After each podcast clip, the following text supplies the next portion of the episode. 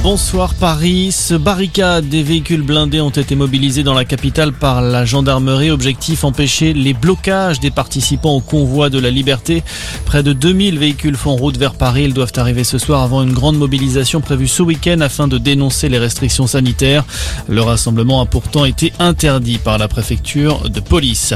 Pendant ce temps, au Canada, là où les premiers convois de la liberté ont été lancés, le maire d'Ottawa a déclaré ce soir l'état d'urgence face au blocage qui dure depuis depuis plusieurs semaines dans sa ville. Retour en France avec le gouvernement qui donne de l'air aux Français. Dès le 28 février, le port du masque ne sera plus obligatoire dans les lieux fermés soumis au pass vaccinal. Ça concerne notamment les bars, restaurants, cinémas, salles de spectacle ou de sport. Seule exception, les transports en commun comme les trains ou les avions. Autre allègement cette fois à l'école avec deux dates à retenir. Le 21 février avec la fin du masque en extérieur pour les élèves et les personnels. Et puis dès le 28 février, un seul autotest sera demandé pour les cas contacts contre 3 auparavant.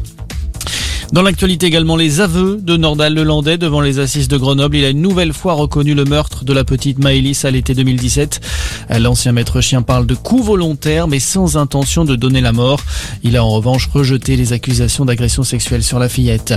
Elle évoque une conversation franche et affectueuse. Les mots de Valérie Pécresse après sa rencontre aujourd'hui avec Nicolas Sarkozy. La candidate des Républicains à la présidentielle tente d'obtenir le soutien de l'ancien chef de l'État qui pour le moment réserve encore sa réponse.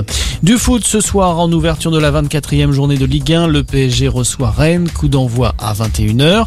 Et puis début ce soir des vacances pour les élèves de la zone A, ça concerne notamment les académies de Bordeaux, Lyon ou encore Limoges.